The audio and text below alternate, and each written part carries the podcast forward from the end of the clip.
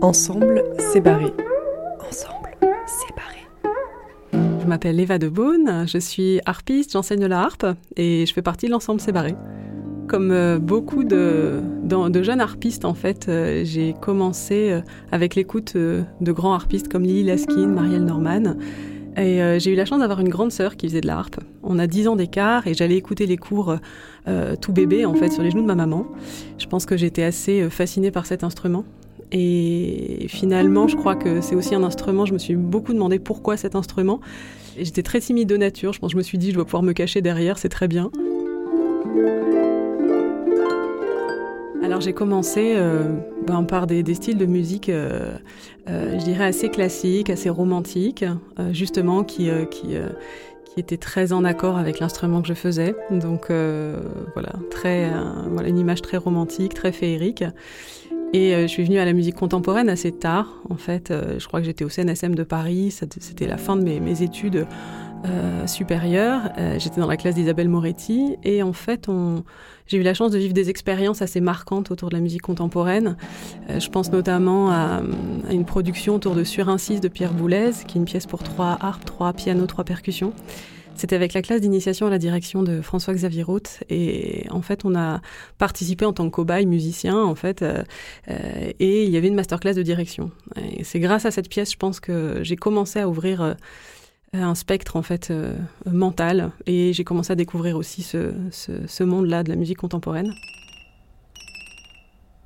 Et euh, c'est vrai que j'ai commencé à me rendre compte à quel point, le, notamment le rythme en fait en musique contemporaine était quelque chose que, qui me fascinait et dans lequel je me retrouvais complètement. J'adorais vraiment prendre part en fait à, à, ce type de musique, en tout cas très rythmée, très rythmique.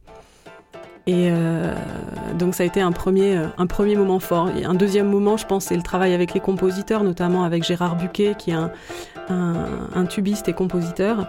Il a, il a écrit une pièce avec, euh, avec deux harpes, mais jouées par un harpiste. Il y a une harpe qui est accordée normalement, l'autre qui, qui est désaccordée, en tout cas qui est accordée au quart de temps. Euh, c'est en faisant de la musique contemporaine que j'ai écouté ce qui se passait quand je produisais un son. Et euh, c'était assez génial pour moi parce que jusque-là, j'étais juste euh, quelqu'un qui actionnait des gestes, mais qui n'était pas du tout dans l'écoute ou dans le ressenti.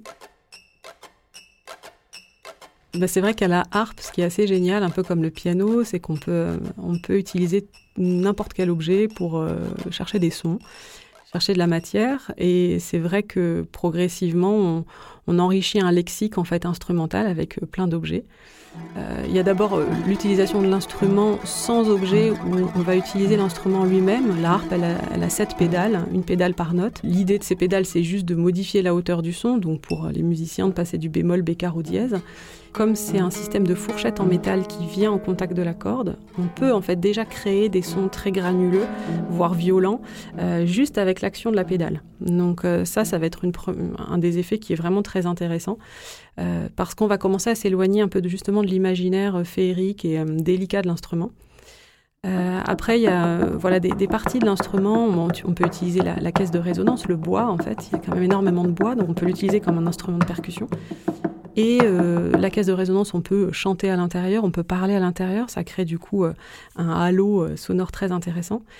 Il y a des petites parties aussi, que ce soit des pièces qui tiennent, qui tiennent les cordes, qui s'appellent des chevilles en métal. On peut du coup faire vraiment des, des sons assez intéressants, très, très surnaturels en fait, je dirais. Et, donc ça déjà, l'instrument lui-même le permet.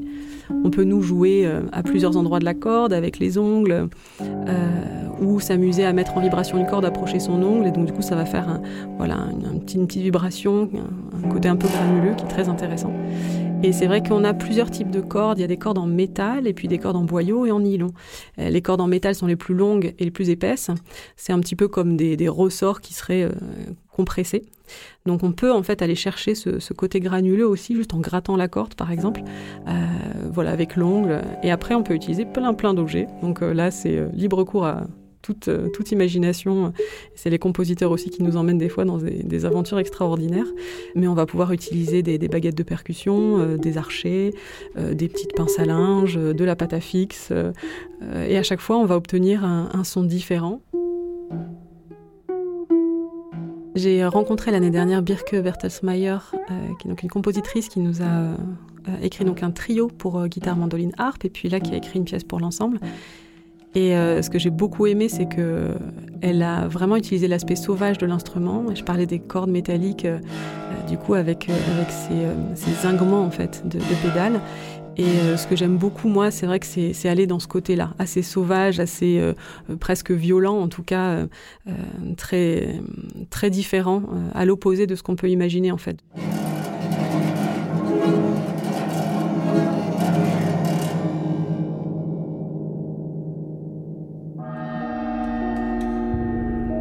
C'est ensemble instrumental dirigé par Sébastien Boin, à retrouver sur cbarré.fr. une série de portraits coproduites par l'ensemble Sébaré et Radio Grenouille Euphonia. Équipe de réalisation Margot Wartel, Alexandre Simonini, Jean-Baptiste Imbert.